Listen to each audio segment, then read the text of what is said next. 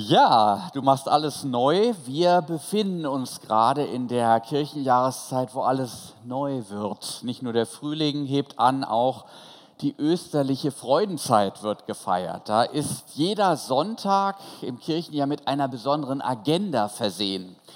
Der vergangene Sonntag hatte den programmatischen Namen Jubilate, jubelt, freut euch. Na warum? Naja, weil wir von Ostern herkommen. Jesus hat den Tod besiegt und das bedeutet für uns Auftauchen ins Leben. Tja, nun sind wir keine Jubelperser. Manche erinnert sich noch, damals, als der Schar von Persien kam, nicht? Da wurden Leute auf Knopfdruck plötzlich fröhlich. Nein, wirklich fröhlich wird man ja auch bei der Botschaft der Auferstehung erst, wenn sie einen persönlich ergreift.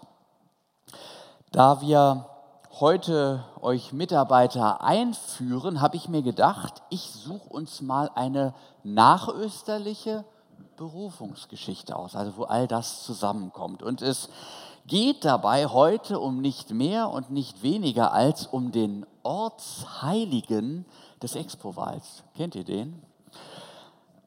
Wir sind ja Kirche für Suchende und Fragende. Natürlich der Apostel Thomas, vielen als der ungläubige Thomas bekannt. Ich lese aus Johannes 20, aus dem Evangelium. Am Abend dieses ersten Tages der Woche, da die Jünger versammelt und die Türen verschlossen waren aus Furcht vor den Juden, kam Jesus und trat mitten unter sie und spricht zu ihnen, Friede sei mit euch. Und als er das gesagt hatte, zeigte er ihnen die Hände und seine Seite. Und da wurden die Jünger froh, dass sie den Herrn sahen. Da sprach Jesus abermals zu ihnen, Friede sei mit euch. Wie mich der Vater gesandt hat, so sende ich euch. Und als er das gesagt hatte, blies er sie an und spricht zu ihnen, nehmt hin den Heiligen Geist, welchen ihr die Sünden erlasst, den sind sie erlassen, welchen ihr sie behaltet, den sind sie behalten. Thomas aber, einer der zwölf, der Zwilling genannt wird, der war nicht bei ihnen, als Jesus kam. Da sagten die anderen Jünger zu ihm, wir haben den Herrn gesehen.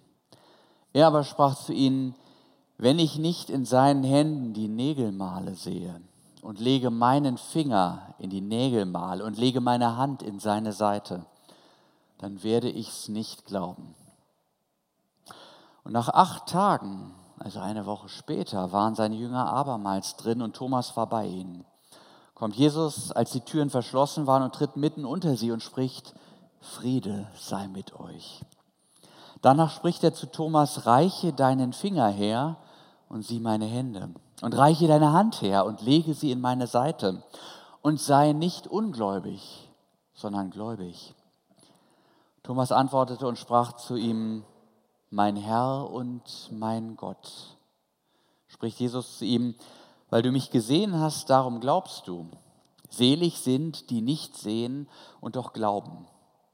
Noch viele andere Zeichen tat Jesus vor seinen Jüngern, die nicht geschrieben sind in diesem Buch, also in diesem Evangelium. Diese aber sind geschrieben, damit ihr glaubt, dass Jesus der Christus ist, der Sohn Gottes, und damit ihr, weil ihr glaubt, das Leben habt in seinem Namen.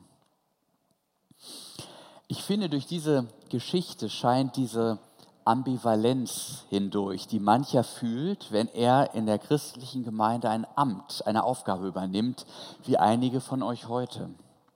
Wir sehen einerseits die Jünger, wie sie von ihrem auferstandenen Herrn beauftragt werden, sein irdisches Werk fortzusetzen. Tja, wie soll das gehen, dass Menschen Gottes Werk fortsetzen? Keiner, der ernsthaft bei Verstand ist, kann sich dazu in der Lage fühlen. Analog beschleichen uns bei der Übernahme solcher Ämter die Fragen, können wir das? Sind wir gut genug? Haben wir genügend Ressourcen, Zeit? Kann ich das Richtige antworten, wenn ich als Repräsentant des Expo-Wahls angesprochen werde? Andererseits wenn man dann auf die historischen Jünger blickt, dann wird man das Gefühl irgendwie nie los, dass eben diese Truppe auch irgendwie ein merkwürdiger Haufen ist, der bis zuletzt ja seiner Eignung schuldig bleibt. im Auftrag des Herrn unterwegs zu sein, wie es ja seit den Blues Brothers so eindrücklich heißt. Dafür reicht ein kurzer Blick in die vorösterliche Chronologie der Pleiten, Pech und Pannen. Gründonnerstag. Da wird Jesus durch seinen Jünger Judas verraten. Einen Tag später, am Karfreitag, leidet sein Jünger Petrus, dieser Vorzeigejünger, an Gedächtnisverlust, als man ihn auf seine Zugehörigkeit zu Jesus anspricht. Und nochmal zwei Tage später sagt Thomas, ich glaube nur, was ich sehe. Wenn ich den Auferstandenen nicht angefasst habe, dann glaube ich gar nichts. Punkt um.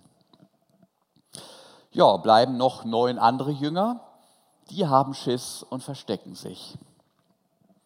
Insofern kann man wirklich sagen, nicht, sonst sagt man ja, der beste Weg, sich unglücklich zu machen, ist, sich zu vergleichen. Hier ist es von der Bilanz her eher umgekehrt. Also dieser Vergleich macht alles andere als unglücklich. Aber dann und vielleicht gerade deshalb ist was Besonderes passiert. Jesus bringt ihnen etwas mit, was fortan der Game Changer sein wird. Er bläst ihnen nicht etwa den Marsch, sondern den Heiligen Geist ein.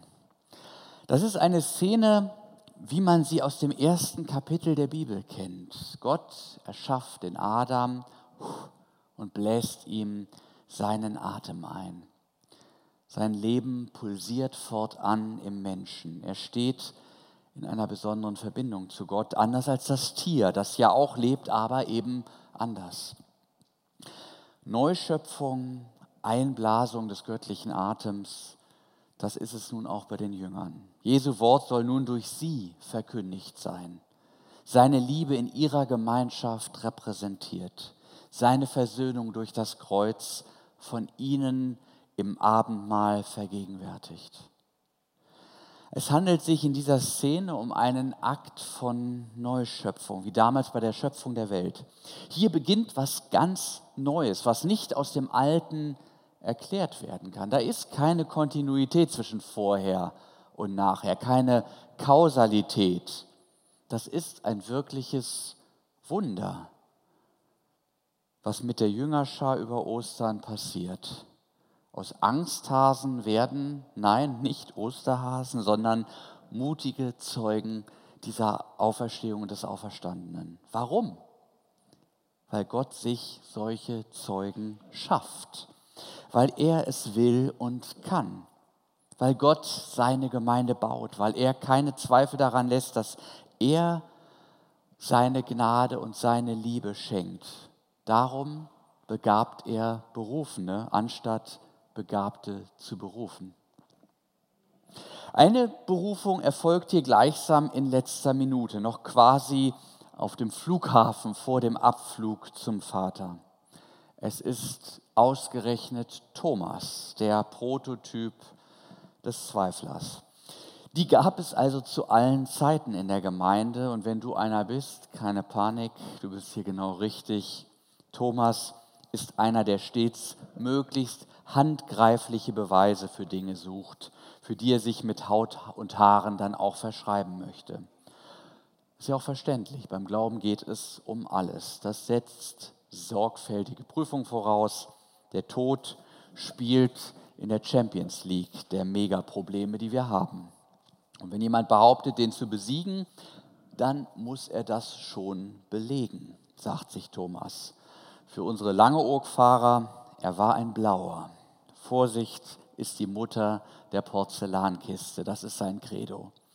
Er war einer, der lange guckte, bevor er den ersten Schritt geht. Er weiß das auch und formuliert deshalb mit großem Nachdruck, ich muss Jesus im wahrsten Sinne des Wortes begreifen, sonst begreife ich das mit der Auferstehung nicht und ich werde nicht glauben. Punkt um. Den Sonntag mit der Erscheinung des Auferstandenen hatte er dummerweise verpasst. Aber noch war nicht aller Sonntage Abend. Eine Woche später war auch er dabei. Das war wichtig und wurde wichtig für die junge Christenheit. Du kannst zweifeln und suchen, aber wichtig ist, dass du am richtigen Ort suchst. Sonntags sehen wir uns und feiern Kreuz und Auferstehung. bis Jesus kommt, auch zu dir.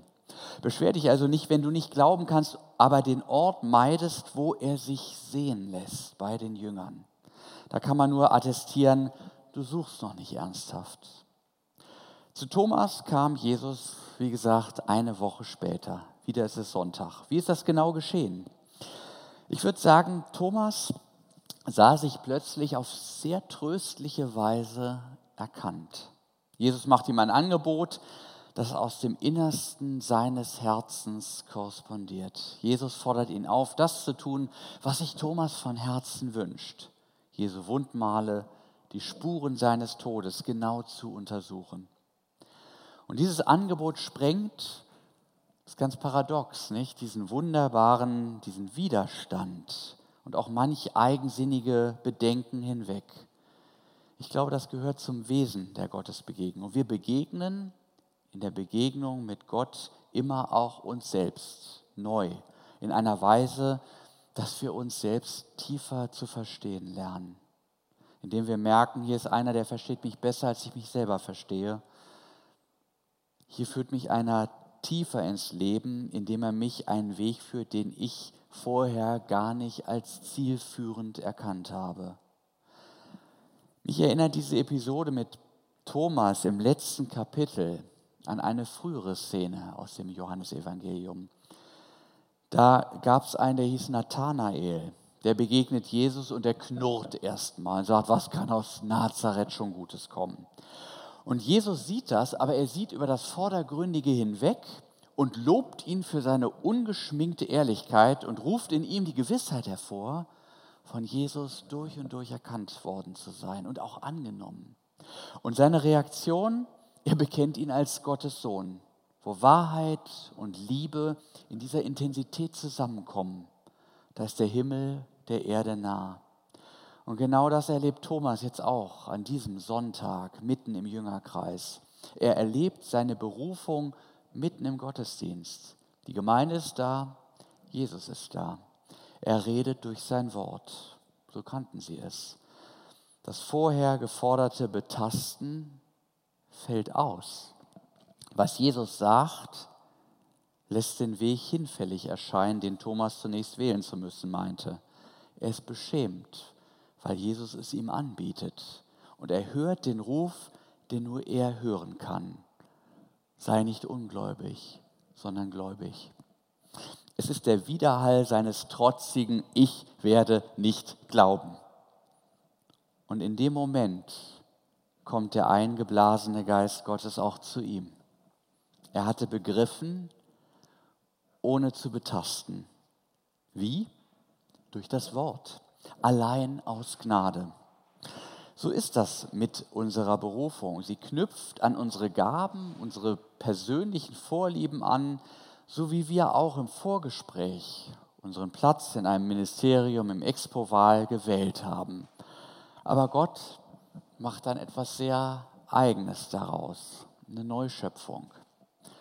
Mein Herr und mein Gott, sagt Thomas, der gläubige Thomas, der neue Thomas, der berufene Thomas, er bleibt ein Blauer, er bleibt ein Denker. Er ist nun ein Glaubensdenker. Er wird vermutlich einer der Vorfahren des mittelalterlichen Theologen und Bischof Anselm von Canterbury. Dessen Credo lautete, der Glaube fragt nach Einsicht. Noch ein Gedanke. Jesus hat ja seine Erscheinung vor den Jüngern stets mit einem Friedensgruß eingeleitet. Friede sei mit euch.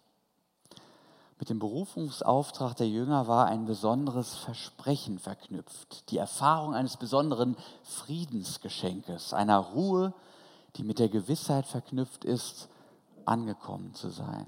Ich glaube, dass die unterschiedlichen Zugänge zum Heiligen Geist in der Gemeinde verschiedene Wege auch zum Frieden beinhalten. Erkenntnistypen wie Thomas, die finden den Frieden im Nachdenken über den Glauben. Petrus, das war ja eher der impulsive Visionstyp. Und wenn die Mitarbeiterschaft sich endlich durch den Blick auf ihren Herrn zu einer Entscheidung durchgerungen hat, dann wurde ihm ganz warm ums Herz.